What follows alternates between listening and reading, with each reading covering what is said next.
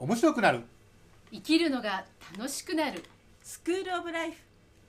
何でも可能姉妹姉いよこと。妹さゆりと。そしてメントレしんちゃんでお届けします。よろしくお願いします。お願いします。えっ、と今日はですね、はい。えーメメントモリというねラテン語の言葉があるんですけれども、えーまあ死を思うこと私たちは生きている人たちはみんな死があるんだということ。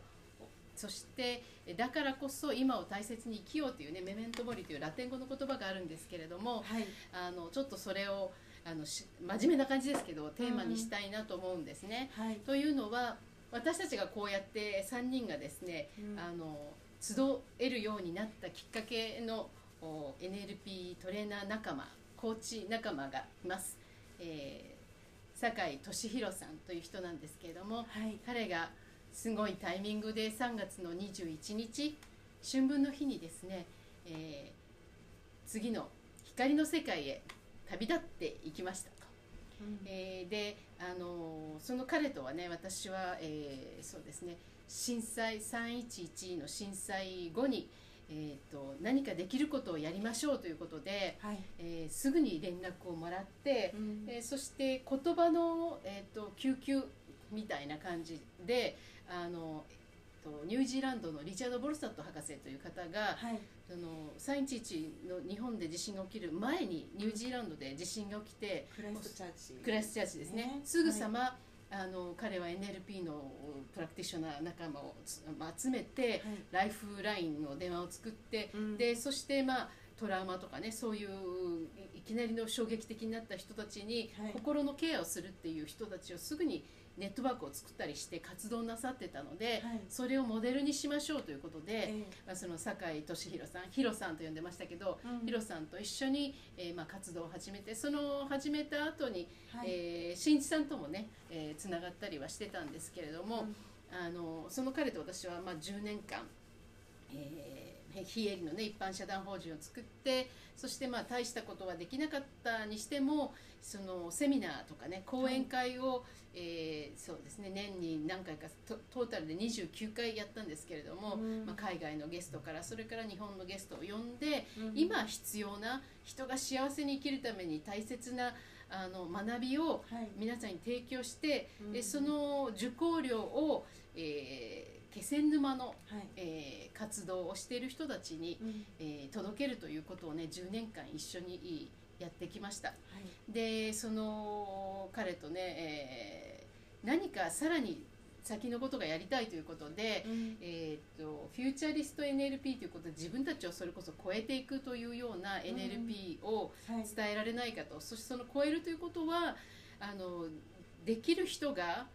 あの必要な人にあの手を差し伸べるための NLP というのができないだろうかということで、うん。あのそのフューチャリスト NLP というようなものを、まあ、作ったんですけれども、はい。彼があ、まあ、病気でですね、うん。えーそれの活動ができなくなった時に、はい。えーちょうどおそれのことを伝えるうワークショップというかああの、まあ、簡単なワークショップをねうん。東京でやってた時に、うん。あのそのヒロさんがい。新一さんにお声をかけてくださってて、うん。そして新一さんが来てくださったんですよね。でそういったその社会的な活動だったり環境問題に対するアプローチだったりというようなことを、まあ、新一さんはもう学生の時からやっていて僕はこういうところに興味があるんですよというふうに興味を示してくださって、はいで、えーまあ、ヒロさんが病気で先に続けられなくなった時にうん。バトンタッチをしてね一緒に活動をしてくださったんですよ。はい。でそんな流れの中でうん。あの私たちこの3人がいろんな話をねはい。NLP の話とか、えーいろんな話をしている中で「スクール・オブ・ライフ」っていう、えーこのね音声の、えーまあ、ラジオをねうん。配信してみませんかという流れになったのでとても、えー私たちをつなげてくれたうん。あのポジションにいた、えーヒロさんなのであのせっかくなんでねここでヒロさんのことも話したいなと思って今日は。まあ、メメントモリ彼はすごく精一杯あの生きられて難病でねもう何十年も、えーその難病を抱えながら人を励ますというあんなに優しい笑顔であんなにその信じきってポジティブにあなたならできるってメッセージを送ってくれた人はなかなかいないなと思ってね、まあ、その彼の話を少しできたらなと、まあ、彼の生き様を通した何かをここであの一緒に語れればいいなと思って今日の提案になります。しん。さんもおヒロさんと何かやられてたことありましたよね？僕たちはあれですよあの東日本の震災後ケアに通ってましたから、うん。うん、ヒロさんはまあちょっとねお体のことがあったからうん。我々は東京から車で行ったんですけどうん。現地で合流しようって言ってうん。大槌とか山田町とかあの辺を何回かあの訪れたっていうのがありますよね。そうですよね、それとあの実は私お姉さんとあの直に一番最初にお会いしたのって、うん。まだオーストラリアにから日本に帰られ戻られてすぐだったかしら？あの覚えてます、ヒロさんが主催されたマスタープラクティショナーサミット。わかりますちょエネルギーのうどね、うん、ああ KFC でしたっけ？あ違いました？思った。んですそれ、えっとねはいあれはもうちょっと市ヶ谷かなんかあっちの方とかとにかくそうだったかな、うん。はい。いあそうはいはいはい。はい、うん。で、えっと、新一さんがあの NLP のパートの話だとかをそうでした。パートパーティーとかやられましたかね。あとねあの時はねもともとはヒロさんが、うん。あのー先ほど出てきたリチャード・ボルスタさんのうそのクライストチャーチの活動なんかも聞いていく中で海外の NLP の学習者んうん特にあのマスタープラクティショナーっていうレベル感っていうのは、もうそれは専門家なんだっていうそういう自覚があるんですよっていうのを聞いてえええ。日本のように途中プラクティショナー以上トレーナー未満みたいな感じじゃなくて、うんそれは一つのまあ独立した形ではい。ちゃんとした学習者っていうことにもっとねあの自覚と自信を持ってもらっていいんじゃないかっていうことで、うんうん。そういったことをバックアップするサポートする会を作りませんかっていう話を受けてそうでしたね。それはすごいヒロさんの熱い思いがありましたね、うん、でそこでね僕がやったのはパートっていうのと僕が勉強してたあのサイコシンセシスっていう心理学があってで実際には NLP を作ったうん。リチャード・バンドラさんもサイコシンセシスの勉強をしてるっていうのがあってその中にある NLP ではパートって言われてる。うん。そしてまあ多分パートの元になってるサブパーソナリティ理論っていうはい。のがあってそのサブパーソナリティ理論っていうものをうん。NLP 的な枠組みで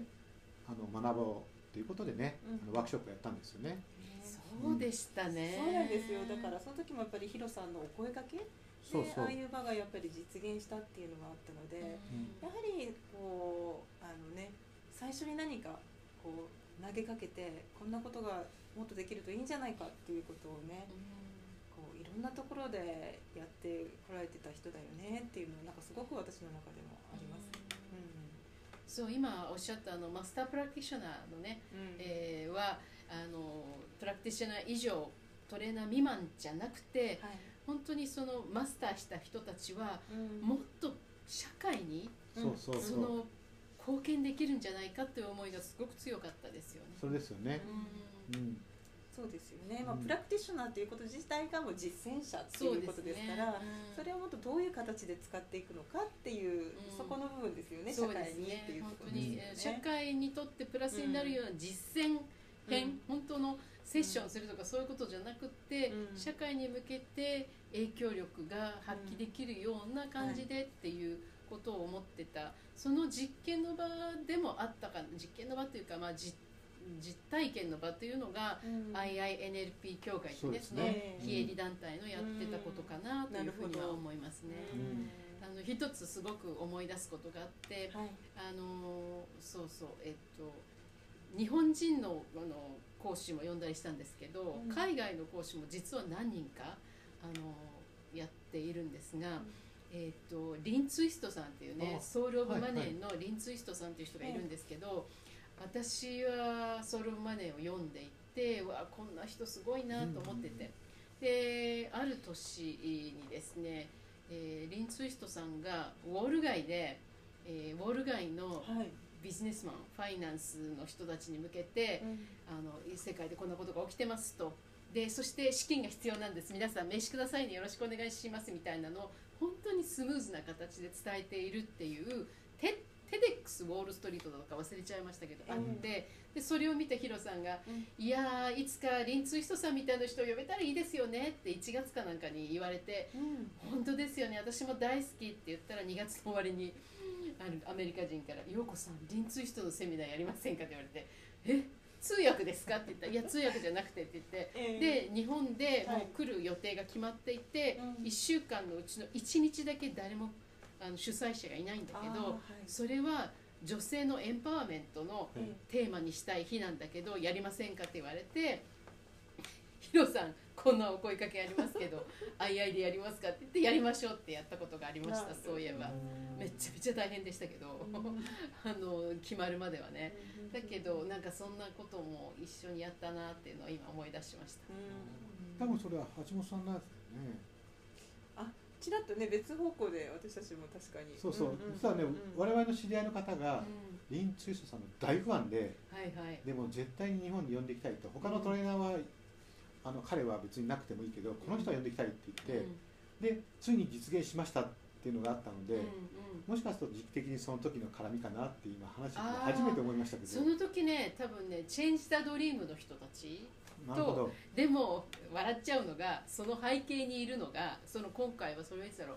78年前ですかね。うん。うん。9年ぐらいもうちょっと前です。よねあじゃあ違う震災の後ですけど、うん。私のはね。じゃあもっと前ですあよそれは多分もっとと前です、そうだね。でしばらく来てなくっての、もう一回呼ぶっていうのがあのあったのが多分2010何年かなんですけど、あの実は私がよくしあのはあの仕事をしていてですねこの前も話したザ・パッションテストのはい、はい。ジャネット・アトウッドさんがうん。ちょうど日本に来るようになってフォレスト出版社の、えーセミナーでいやこんな人も呼んできましょうあんな人も呼んできましょうってやってリンツイストさんとはお友達なのではい。リンツイストさんも呼びましょうって言って日本に来ることが決まってでもともとの「チェンジ・ザ・ドリーム」っていうねはい。あの団体もここ埋めてって言ってそのうちの1日だけ余ってたんですよ。だからもうみんな集客が終わっちゃっててその残ったこの1日をやろうと思ってたアメリカ人2人から「陽子やらない」って言われたけど何一つ決まってなかったんです。あと1ヶ月半しかないのに。会場も決まってないし。うん。誰がお金払うのも決まってないし。何も決まってないけどうん。500人集めるっていうからうん。えーどこでやるの？とか。そんなようなところから結局私があの日本財団の場所を貸してもらうことにして200人ぐらい集まるところが15060人かな？集まったかな？3週間ぐらいで。あのすごい。でもそこですごい大変だったけどいろんな出会いもあり来てくリンツイートさん大好きな人たちが集まったのでいろんな出会いもあったりとかしてね、ええあの面白かったですけどだからヒロさんのねポロッと言ったのが引き寄せてきましたよ私みたいな。ですよね。面白かったですけどね。まあ、ヒロさんのことをねちょっとね、こう忍んでっていうことであればとにかくねあのアイデアをあのすぐ実行に移しちゃうんですようん。ね、うん、だからそれはもう本当にあのそのスピードが速いっていうかうん。ね、うん。そうですね、うん。であのあの明るい感じで「なんとかですよね」って言ったらおっしゃる通りにな状態でしたね。私もそこはね。ですごいそのポジティブだしし可能性を見てる人だったから「いやいいじゃないですか。できますよ」みたいな感じであの必ずなんか押してくれるみたいなね、そうなんです。そのねいいじゃないですかっていうのとうん、できますよっていう時のう。ん。このねエネルギーがねすごく清いんですよね、そうなんですよ。純粋にそう言ってくれるんですよね、うん。うん、だからこっちもねさっきのマスタープラクションのためのうん。そういうバックアップをしていくような勉強会をやろうっていう時でも、うなんかやったらいいことになるだろうなっていう感じになっちゃうんですよね。そうですね、そういう意味ではそこうん素晴らしかったですね、ううんまかったですけどみたいな、いや本当なんかこう信頼してくれてるなっていう感が、うん。あの濁りがないんですよね。そうです。それは本本当に濁りのない人でしたね。ね。うんなんかあのやっぱりいろんな方々があのフェイスブックでもね、はい。恩師がとか共に何とかした人がとかっていうね、ええ。皆さんいっぱい、ええ。あの記事をね、うん。上げていてうん。あの先ほど言ったあのリチャード・ボルスタット博士もね、はい。はい。すぐにあのそうでしたね。うん、投稿してくださってましたね。うんうん。そうでした。うん。なんか本当に彼はその難病でずっと大変でそうですね IINLP 局が作った後も最初の頃とかも常に酸素ですかね鼻にチューブを入れたまま、はいはい、えー、っていうねそんなようなあだ大丈夫っていうような感じ、うん、青白かったりとか細かったり、うん、でもいざ人の前に立つとバンとステートに入ってねすごいこの天と地がつながったようなエネルギーであのみんなに語りかける希望を見せてくれるっていうようなことをねあのする人だったかなと思いますね、うん、そしてあの彼の優しい笑顔が忘れられないっていうね、うん、もう思い出すのはそういう表情しかないですね、本当にそうですよね、うん。そうです、でもうあのまあ結構密にいた時もあったので、はいあの彼は愚痴とか、うん、そういう弱音を吐いてどうのっていうのではないんだけどやっぱりその、えー、一晩眠れないことも多くてその病気でね、はい、辛かったりとかして、うん、あるいは重いように食べられなかったりっていうことも、うん、あのあって、で最後面白いのに私が最後の会話は3月11日なんですよ。あのなんか3月11日にね、はい、あのあの震災ですごく関係性があのタイトになったというか絆が深まった彼との最後の会話が3月11日になったんですけど、はい、一晩眠れたことに感謝しますっていうのが一つとそして彼はその最後まで命に向き合ってたなって思うのがその最後のメッセージの中に命との語り合いが病気を通してしかできないのが残念ですっていうのは書いてあった。だから命と本当に自分の命とすごい向き合ってたんだなっていうのが分かるしそして病気を通してしか語り合えないっていうのも本音で、はい、ヒロさんの人間らしさなのかなというふうに思って、はあって最後まですごいあのちゃんと命を全うしたっていう感じはねしましたね。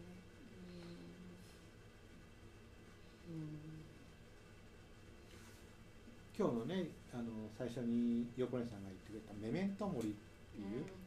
言葉の意味をもう一回ちょっとね確認したいなと思うんだけど、うん、それもともとはどんな意味でしたっけ？もともとはまあ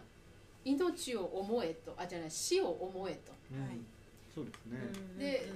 命があるということはあの生まれたということは死ぬんだということでもある、そのことを忘れてはいけないよと、一生ずずっとあのその命が続いていくわけじゃないんだ、だからこそ今一瞬一瞬を大切に生きようというようなことなんですよね。そうですよね、あのえーと、私がコロナのねコロナ騒ぎになって一時期ずっと聞いていたサッドグルっていうねあのインドのとっても影響力のある、まあ、ヨギがいるんですけれどもこの彼が言ってたのが、はい、もしもねそのこのえっ、ー、と命が競争しなければいけないものであったとしたら、はい、とっとと生き切って死ぬしかないじゃないですか。で彼は笑うわけですよ、うん、でもあの早く行って終わらせるよりも今この一瞬一瞬を大切にすることこそが本当に命を生きるっていうことみたいな話をねしてる回があってうん。長さとかあのねあの速さとかじゃなくていかに自分らしく今この瞬間を味わうかっていうことをもう少し私たちはあの大切にするのがいいのかもしれないなと思います。特に今あの AI でねあの、